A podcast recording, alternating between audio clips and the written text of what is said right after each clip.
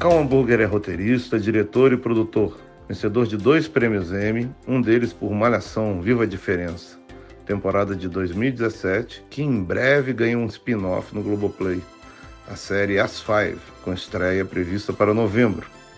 A gente bateu um papo muito, muito legal sobre esse e outros muitos trabalhos do Cal no nosso diálogo de hoje. Espero que vocês curtam muito. Eu sou Gustavo Gontijo e começa agora mais um episódio do podcast Diálogos Virtuais. Seja bem-vindo.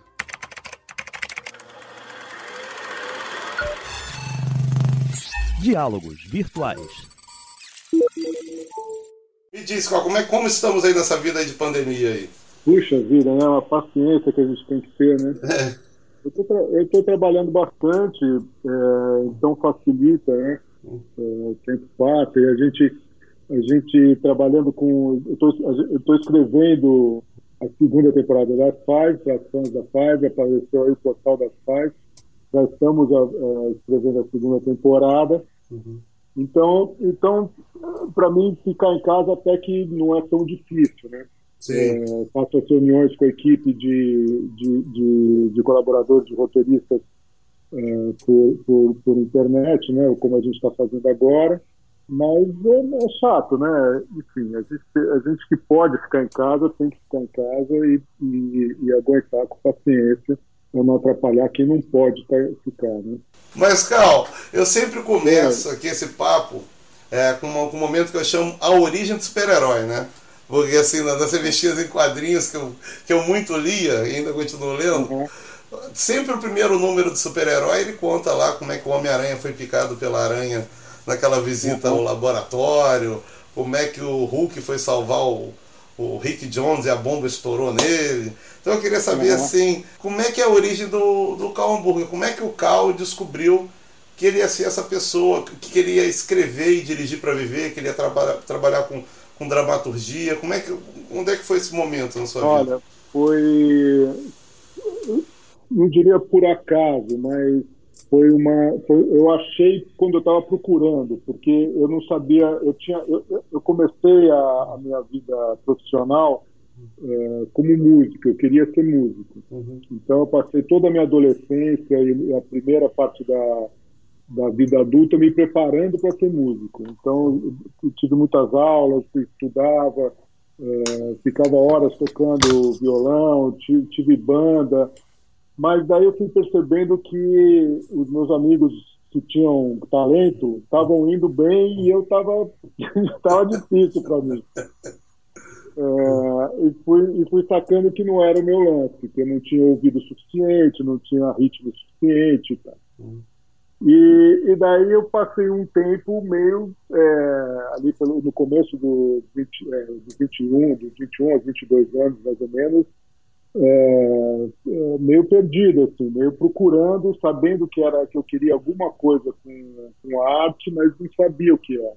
É, apesar do meu pai é, já ter é, eu ter, eu ter passado a infância, minha mãe fotografava muito, meu pai filmava com Super 8, então eu tinha isso, via filmes projetados que ele filmava e tal, então eu tinha isso em casa, mas não, não tinha sacado que poderia ser uma, uma, uma possibilidade. Uhum. E, e, daí eu estava eu tava procurando coisas. E um dia eu estava no Sesc Pompeia, que é um, um, centro cultural incrível aqui em São Paulo. É, tem tudo, tem curso, tem teatro, tem shows, tudo, coisas muito importantes aconteceram naquele lugar. E, e eu estava procurando cursos lá. E daí eu vi um cartaz e estava tava um curso de cinema de animação. Uhum desenho animado. Daí eu estava tendo naquele, por, por acaso, estava tendo uma aula naquele momento que eu estava lá, eu vi ali, desci nas oficinas, é, tinha, tava, eram dois professores, o Flávio Del Carlo, que é, foi um grande animador brasileiro, e o André Rosa, eram os dois professores, uma, uns seis alunos, eu pedi para entrar, para ouvir um pouquinho, daí eu entrei e falei, nossa, cara, é isso que eu quero fazer. E, e daí fiz o curso, tava, acho que estava na quarta aula, sei lá, eu, eu fiz o curso, durou algum tempo, e no curso a gente fez dois filminhos, uhum. é, é, e os filmes foram premiados no, no Festival Super 8, e daí eu comecei fazendo animação. Então, daí eu, eu fui ver a ECA, que é a, a Faculdade de Cinema da, da USP.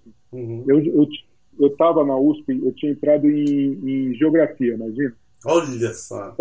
Geografia, é, e não estava gostando e tal. Daí, mas fui na USP, é, na, na ECA, e entrei, comecei a assistir um, alguns filmes, algumas aulas por, é, como ouvinte. E daí fiz uma turma lá, encontrei umas pessoas muito legais, é, o, a Eliana Fonseca, que é uma atriz e diretora é, muito talentosa, o Michael Ruman, a Ana Mara Abreu, eu fiz uma turma lá, eu como ouvinte, não era aluno, nunca fui aluno da ESA, mas daí eu fiquei lá e ia todo dia lá a gente começou a fazer curtas-metragens de animação. Eu uhum. fazia animação e eles faziam as, as histórias e, e é, daí eu comecei a fazer história junto hum. e daí comecei a entender o que era dirigir e tal eu, porque cinema é muito é muito bom quando você encontra uma turma porque cinema é uma é uma é uma arte é, coletiva né então eu encontrei uma primeira turma ali naquele momento que foi muito importante daí fiz alguns curtas o Frankenstein Punk que fez muito sucesso na hum. época ganhou prêmios então eu comecei fazendo animação de boneco. Hum. Mas também nunca fui, nunca fui desenhista, nem fazia os bonecos. Tinha uma menina, Vivian Altman, que continua fazendo até hoje animação. Ela fazia os bonecos. E daí eu fui aprendendo a linguagem do cinema e, e, e, daí um dia resolvi que queria fazer com um boneco de carne e osso, com atores e tal. Poxa, eu, assim, assim, você já deve ter respondido isso 500 vezes. Mas assim, de, qual foi a origem, assim, de, de onde é que veio, de, de, qual recanto da sua imaginação veio o Castelo Ratimbu? Como é que foi a origem desse, do projeto? É engraçado a história do, do, do Castelo Ratimbu, é muito curioso, é uma, é uma lição assim, para quem está criando para televisão. Para mim foi uma lição, porque Sim. também foi a primeira coisa grande que eu criei mas é, teve várias fases assim primeiro é, não foi de uma hora para outra não foi uma inspiração foi muito muito trabalho sabe uhum. então a primeira a primeira encomenda que a TV Cultura fez seria para fazer um um, um Ratimbum 2 o Fernando Meirelles o Flávio de Souza e o Flávio Del Carlo tinham feito o Ratimbum 1 tá. que é o Ratimbum tá. só o Ratimbum que é um programa sensacional de de sketches educativos, com uma, colorido, tudo muito novo, muito original ali. E daí eles queriam fazer uma continuação daquilo, primeira ideia. Então o, o Fernando estava, o Fernando Meirelles, o Flávio me chamaram, os dois Flávios e eu, para criar o segundo. Então era, era pegar o que tinha de melhor naqueles e, e criar umas outras coisas e fazer um segundo Ratimbum, chamava Ratimbum 2. Aí a gente trabalhou, eu comecei a aprender ouvindo aqueles caras falando e tal, aprender muito de, sobre, sobre o programa para criança da televisão. E, e, daí a gente fez um projeto, mas uh, o Roberto Melaetes falou: Olha, eu estou achando que ficou muito bom, mas vamos, vamos fazer uma outra coisa. Vamos, vamos fazer um outro programa. E, e daí ficou eu e o Flávio de Souza. Então, a gente passou, acho que três ou quatro meses fazendo isso, depois ficou eu e o Flávio para fazermos o, um novo programa. Daí a gente ficou uns seis meses pensando e pensando num programa gigantesco. A gente pegou o Ratimbum e pôs mais coisas, ficou um negócio enorme. E, de, e dentro desse, a gente chamava de mundo encantado, imagina para você ter uma ideia do tamanho do negócio. E dentro desse mundo encantado tinha um castelo, tá. afastado, assim, na colina. E a gente fez, todo mundo gostou, parecia um projeto incrível, tinha ideias incríveis. E daí foram orçar e descobriram que, meu, era impossível de fazer, não dava para fazer aquele programa. Era um programa totalmente, era uma ideia, um projeto totalmente fora da, de qualquer realidade de grana. E daí caiu o projeto. Caiu, é, foi cancelado, ficou um puta baixo astral, e agora o que a gente faz?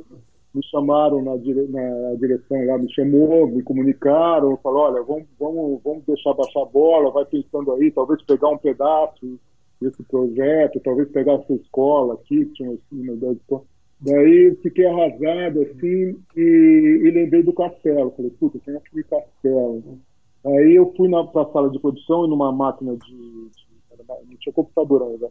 Uma máquina de escrever, escrevi uma folha, assim. Peguei o castelo, pus o castelo dentro da cidade, um castelo, uma casa mal assombrada, essa ideia da casa mal assombrada que tem no bairro, sabe? Sei. Desde criança eu sempre, ó, aquela ali tem fantasma, aquela ali não sei o quê, aquela ali. No, na, no bairro onde eu cresci tinha uma casa onde um avião tinha caído do lado. Nossa. E ela a fama de mal, mal assombrada.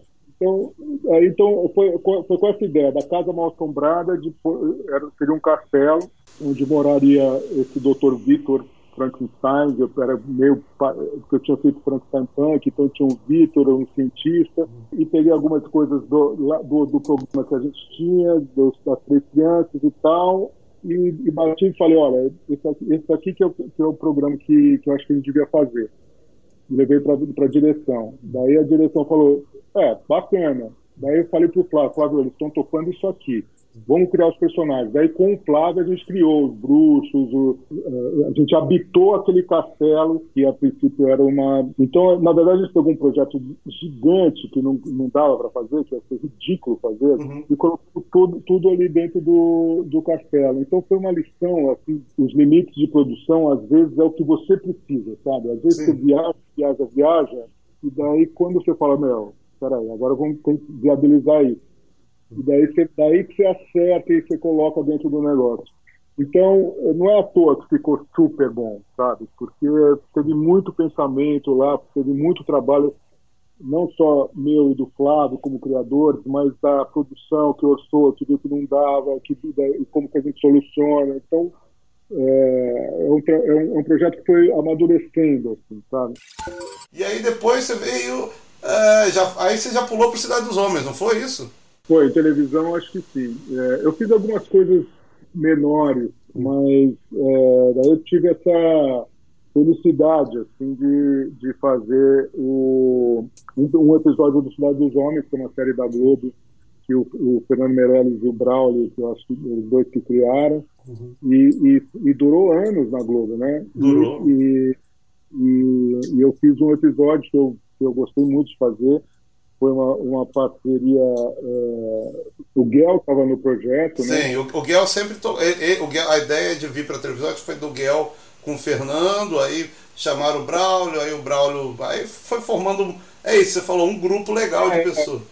É, né? é, eu acho que o Fernando e o Braulio tinham feito um, um, um especialzinho que era o. Palace 2.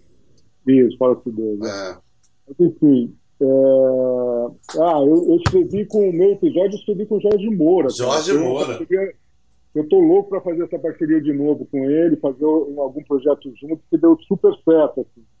A gente escreveu esse episódio, ele escreveu alguns outros episódios, mas com, comigo ele, ele escreveu esse e foi muito bacana. Se eu não me engano, ele, eu, eu, eu, pô, eu era muito fã do Cidade dos Homens também. É, ele chama Quase Sem Querer. Eu acho que é Quase Sem Querer, acho que é porque também tem a música da Legião no, no episódio, se eu não me engano da Legião Urbana. É o episódio que o, que o, que o Acerola descobre que a namorada tá grávida dele. Né? Isso. Ele, é.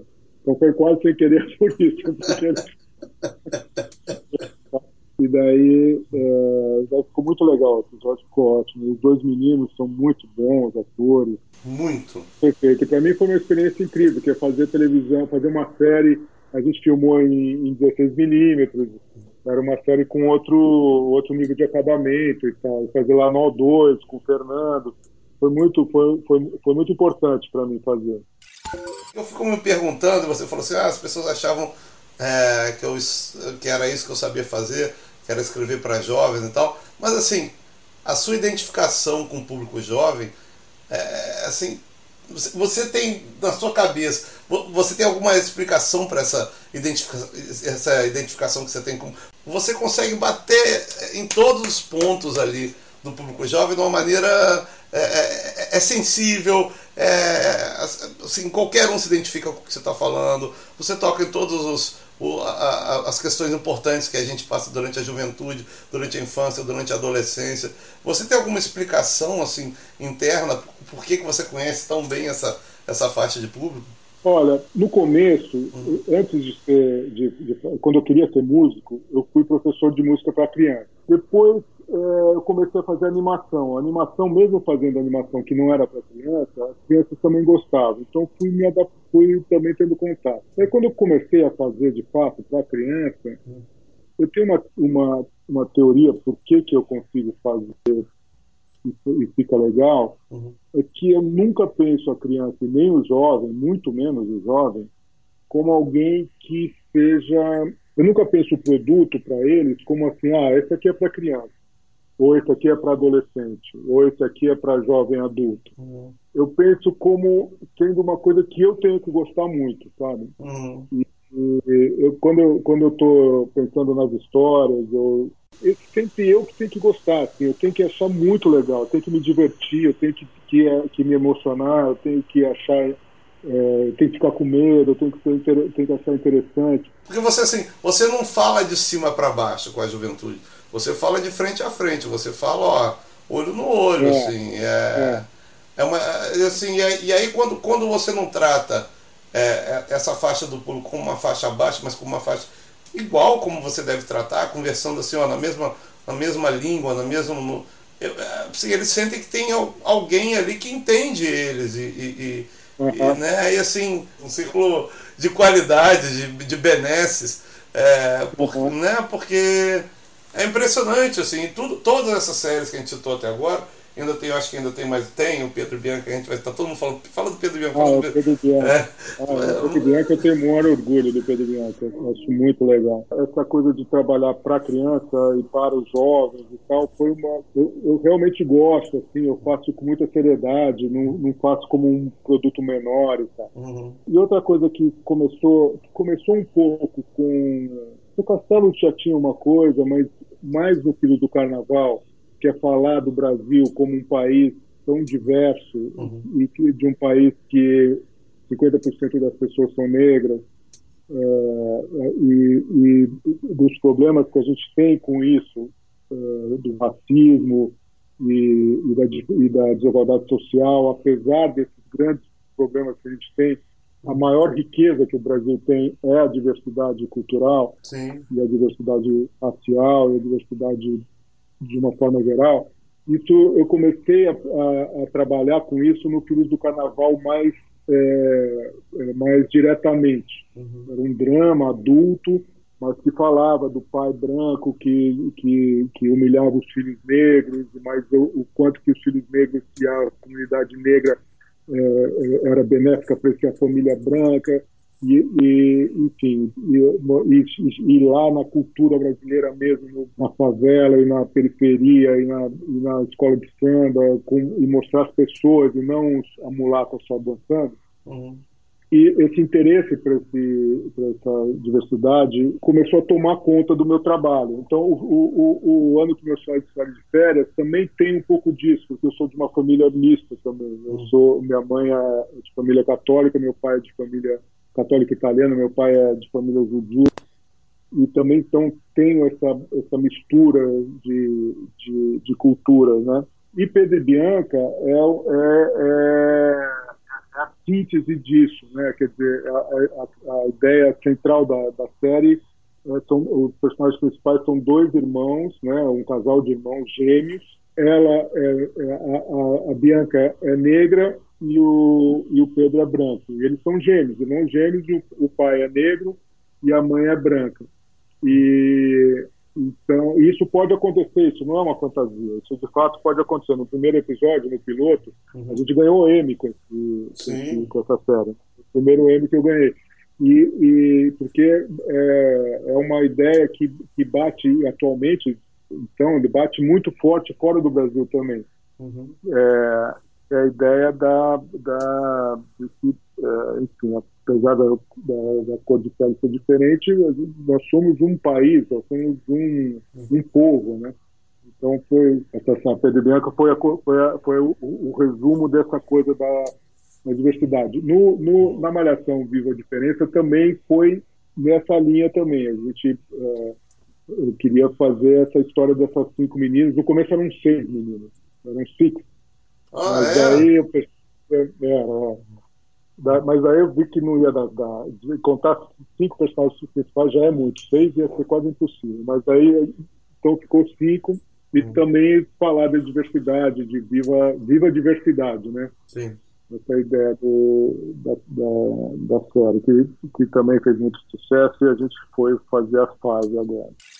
Vamos, vamos falar um pouco aqui das, ah, das five aqui. Finalmente você chegou na, na Malhação a Diferença, porque assim, você tinha feito já o, lá, o Cidade dos Homens na Globo, mas você, por, que, por que, que você não tinha vindo para a Globo até hoje? Que, que, por que, que ninguém te chamou? Me explica isso, Cal. Você já devia estar na Globo há 20 anos atrás. Quando o, o Silvio me convenceu a fazer a Malhação, porque era uma coisa que eu não, eu não eu nunca tinha pensado em fazer uma novela. Eu, achei, eu achava que eu não sabia fazer, que nunca pensei assim. Eu achava que eu era uma um, um diretor, uma espécie de showrunner. Uhum. É, eu me considerei um autor de novela, uhum. sabe? Eu, eu, criei programas e, e, e, e, dirigi, às vezes só escrevi, às vezes só produzi, às vezes criei, depois formatei e outras pessoas levaram, mas ter um autor de novela era uma coisa que não estava na minha,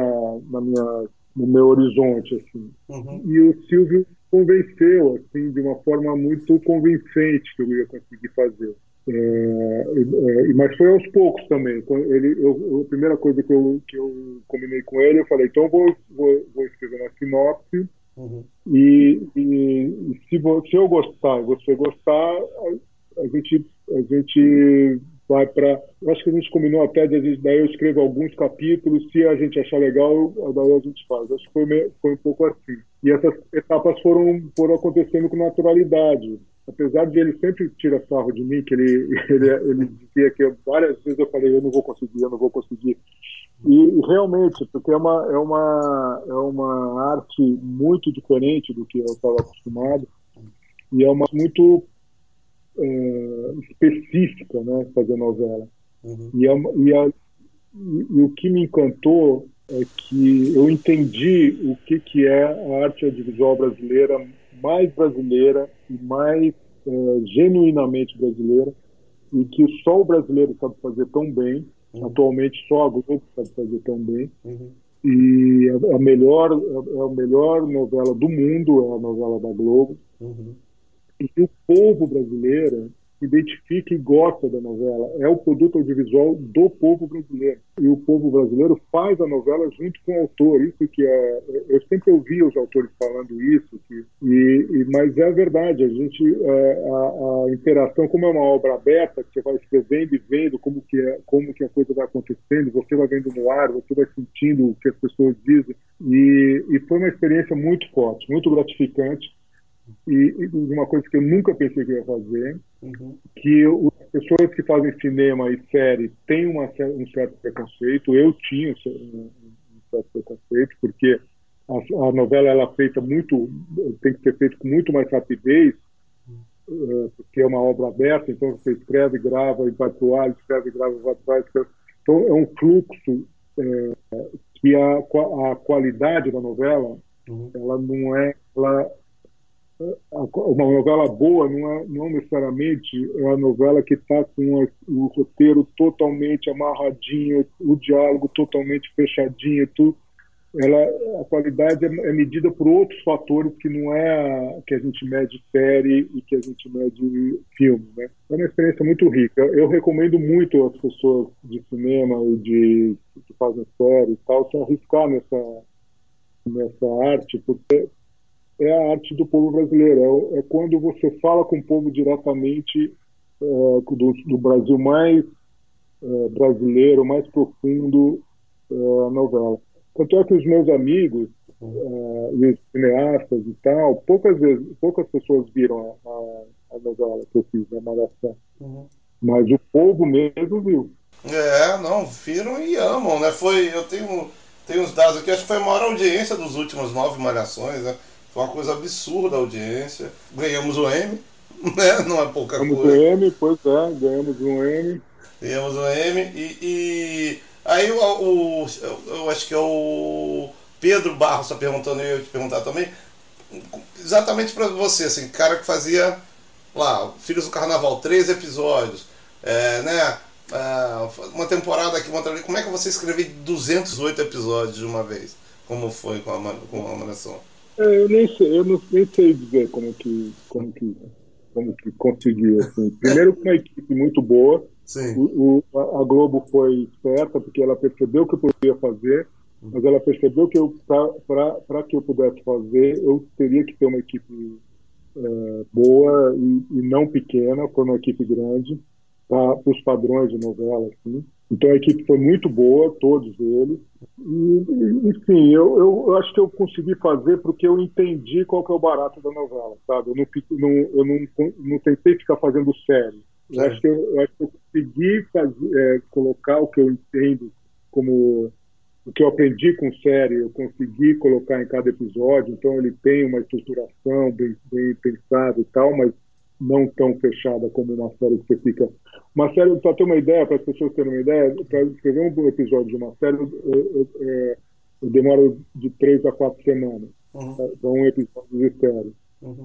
Para um episódio de novela, é um ou dois dias. Sim. Então é uma diferença brutal, assim, né? Mas então eu acho que eu entendi o barato de fazer, sabe? O que, que é legal, que, e me envolvi com aquilo. Então eu consegui fazer, com a ajuda da equipe, uma equipe, uma sensacional. E o diretor artístico foi, é, teve uma, uma identificação com um texto muito boa, uma colaboração, ele deu, ele deu, ele, é, entendeu o texto e, e, fez um trabalho muito bom, que é o, o Paulinho Silvestrini, uhum. montou diretores incrível. A, a, a produção também é, é, incrível, foi muito boa. Uma, Mônica que era muito experiente. Então a, Globo também se cercou, né? me deu um diretor muito bom, é, uma produtora faz novela das nove, o, diretor também. Então tudo para segurar um, um, iniciante, né? Que era um iniciante na novela. E, e, as atrizes, né? E, a, achar esse casting foi uma achar e escolher o casting foi também o, um trabalho muito longo que eu fiz junto com o Paulinho, o Paulinho liderando e eu fui escolhendo junto com ele. Aí chegamos nas Five, que é assim, a gente não pode dar muito spoiler. E aí me diz um negócio, é, as Five nasceu, como é que foi? Foi porque pediram uma segunda temporada ou você teve ah, a ideia de fazer?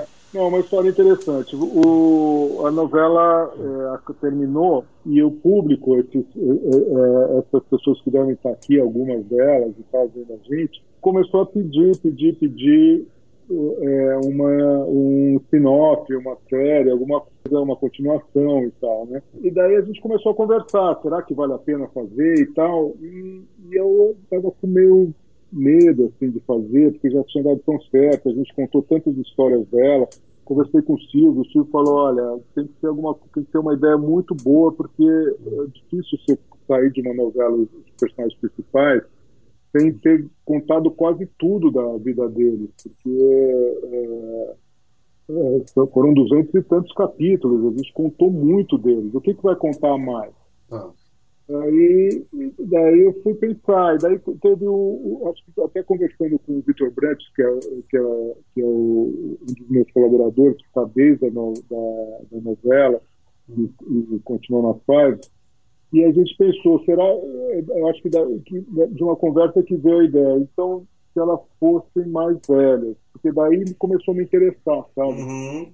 Porque falar do jovem, a gente já falado dos adolescentes, falar dos jovens adultos eh, de 25, 26 anos, uhum. começou a, a, me interessar. Daí eu fui pesquisar essa geração, que é a geração Z, né, que é, é, é entre o milênio e a geração Z. Uhum. E daí me apaixonei pela geração. Daí, é, porque é uma, é uma geração que está ficando adulta nessa época que a gente está vivendo agora. E é uma, uma época muito dura, né? Crise no mundo todo. E eles, e eles foram a, a, a primeira geração digital. Então, tinha uma expectativa muito grande uh, dessa geração, quando essa geração ficasse adulta, a expectativa era que eles iam mudar o mundo, que eles, eles tinham toda a, a, condição de fazer o mundo perfeito, porque eles eram muito bem informados por causa da internet, redes sociais, eram muito conectados e eram, eram, eram defensores de causas nobres e tal. Era, eles, iam, eles iam chegar e arrebentar. Só que, quando eles chegaram para arrebentar, o mundo estava numa crise política, é, uma crise econômica violenta, é, 2008 para cá só foi piorando, piorando, piorando, uma crise moral de, de polarização e a, as redes sociais é, é, começou a, a gente começou a ver o lado negro das redes sociais. Então é uma geração muito ansiosa, uhum. é, é, muito polarizada e, e, com muitos problemas assim de, de, de assumir responsabilidades e tal. Então eu olhei para aquilo e falei, cara, isso aqui é muito importante a gente falar sobre isso. E daí, daí eu apresentei para o Silvio, falei, olha, eu pensei, eu acho que dá para fazer se a gente mudar tudo. Assim, se a gente esquecer que elas, são, elas não são mais adolescentes, a gente vai pegar elas daqui a cinco hum. anos depois de que começou a, a novela. Então elas estão com 25, 26 anos, então elas já não moram com os pais, essas coisas todas, né? Bate bola, cara. Um lugar para escrever, Cal. Aqui onde eu tô agora. é um belo lugar, por sinal, um belo lugar. Na verdade, eu, eu tô aqui porque é por da quarentena, porque eu tenho um escritório aqui perto e que eu costumo trabalhar lá. Mas aqui, tá, aqui é gostoso. Dia ou noite para trabalhar? Dia. E, e, sozinho ou, ou, com, com a sala de redação junta? É, intercalado. Intercalado. Bom. Mac ou PC? Você é da turma do Mac ou da turma do PC? Ah, o Mac, o Mac passou na frente uma hora. Serializado ou episódico? Eu não tenho formato preferido. Eu, hum. O mais importante é, é os personagens e a história. Curta ou longa? Acho legal curta, acho legal longa. TV ou cinema? Os dois. Filme, série ou novela? Também, todos. É. Olha, a novela foi a, a grande revelação para mim. Assim, a, a, fazer a novela, eu entendi o que, que é a novela para o Brasil e meus preconceitos todos é, é, não existem mais. É um outro, um outro jeito de ver, a, analisar a qualidade de uma novela é diferente. Mas enfim. Concordo plenamente. Então, até, então você perguntou filme, série ou, ou, novela. eu, eu, eu, eu, tô, eu filme e série eu gosto muito e quero continuar fazendo. E novela, meu preconceito não existe mais. Deu muito valor. Olha aí. E aí, essa é mais difícil, hein? Escrever ou dirigir? Vamos, vamos passar para outra. Vamos, vamos, vamos. Drama ou comédia? Também gosto de variar. E a, e a dramédia também me agrada, me agrada muito. As Five é uma, é uma dramédia, é um drama com humor. Sim. Beatles ou Rolling Stones? Beatles. Tom Jobim ou João Gilberto? Putz, os dois, cara, dois gênios. Cazuza ou Renato Russo? Cazuza. mas eu gosto do Renato Russo também, mas é. o Cazuza é foda. No momento nerd, já que estamos entre os jovens, Star Trek ou Star Wars? Caraca, olha, eu vou te dizer, eu, eu, eu, nesse aspecto eu não sou muito nerd. Eu sou mais da televisão, né? Eu, é. sou, eu sou da geração de televisão, né? Da, então acho que o, o, Star Trek me pegou mais na né? época. Marvel ou DC? Cara, eu não sou, eu não sou tão nerd assim, eu não sei o que é um o que é outro. Hitchcock, Truffaut, Fellini ou Bunhel? São todos os melhores no, no que eles fizeram, eles são geniais, assim, esses quatro. Spielberg, Coppola, Scorsese ou George Lucas? Se bem que o, o Coppola fez cada coisa, né? Pois o é. primeiro que eu me apaixonei desses, desses quatro, hum. o primeiro que eu, que, que, eu, que, eu chapei foi o Spielberg. Um disco importante para sua vida? Acabou chorar e do Nós Ah, sim, lindo, nossa senhora. E muito adequado, né? Poxa, um disco maravilhoso. É, um livro? Um livro, eu diria, Tem Solidão foi, foi muito marcante. Uma série? É, Sopranos. Sopranos. Uma novela? Uma Coragem, o primeiro. E o Guerra de Sexo. Guerra dos Sexos, acho que. Guerra dos Sexos, eu não, eu não entendo muito de história da novela, mas eu me lembro que foi meio uma. Foi um negócio meio revolucionário. Assim. Sim, tinha, tinha, tinha, tinha. Guerra dos Sexos era. É, é, é Paulo Outran e Fernando Montenegro, né? É. Né? Silvio de Abreu. Silvio de Abreu. Guel Reis e Fernando. Jorge Fernando. Jorge Fernando. Jorge. Olha só que, que scratch, parece aquela, aquela seleção do Tele. Um filme. Iluminado, talvez. Iluminado? Muito bom, cara. É. É, as duas últimas perguntas. Uma, é, se você, Deus te deu superpoderes para você escrever uma série, uma novela sobre a história da humanidade. Então você pode, você tem que formar uma sala de redação com quatro pessoas. e essas pessoas têm poder de reviver gente morta, não precisa ser autor. São pessoas que vão escrever sobre o que a gente passou nesses últimos anos. Pode ser um pintor, pode ser um músico, quatro pessoas. Deixa eu pensando, faz a última, depois eu volto para A última, a última é o seguinte. Essa sempre dou crédito, que foi o Lázaro Ramos que me que sugeriu. Quando eu fui fazer a primeira live, falou: bota essa pergunta por último, porque eu quero saber a pergunta de todo mundo. Se você pudesse escrever a frase final para essa aventura pandêmica que estamos vivendo, qual seria? Seria ufa, é que enfim. Sobrevivemos. Sobrevivemos. Mas é um ufa assim grande, cara. Ó, assim, tem, tem, a, tem a resposta dos quatro autores, não? Não tenho. Vou dizer o seguinte, hum. eu, eu, eu tenho muita, muita gratidão por ter trabalhado com as pessoas que eu trabalhei até hoje na minha vida. Então eu chamava todo mundo que eu já trabalhei, todos meus parceiros que eu já trabalhei para fazer essa essa, essa, essa última empre... essa empreitada? Essa empreitada de Deus. Ó, só posso agradecer, peço mil perdões a gente ter demorado tanto, mas a culpa é do povo. O povo não para de perguntar, não para de comentar. A gente demorou muito mais do que o normal, eu estava até sem jeito aqui, mas você foi levando na boa, coitado. Muito obrigado, do fundo do meu coração. Espero que vocês tenham gostado do nosso episódio de hoje do podcast Diálogos Virtuais. Você pode escutar pelo G-Show ou também nas principais plataformas de podcast. É só procurar por Diálogos Virtuais. No G-Show, além do nosso programa em áudio, você pode assistir aos melhores momentos em vídeo dos nossos diálogos. Tá tudo em gshow.com/podcast. A edição do podcast e dos vídeos é do incrível Rafael Dias. A produção do conteúdo no G-Show é do Eduardo Wolff. E para ajudar quem está sofrendo com a pandemia do novo coronavírus, acesse paraquemdoar.com.br. Lá você se conecta com quem está trabalhando para combater e prevenir os impactos dessa doença na vida dos brasileiros. Até a próxima. Saúde.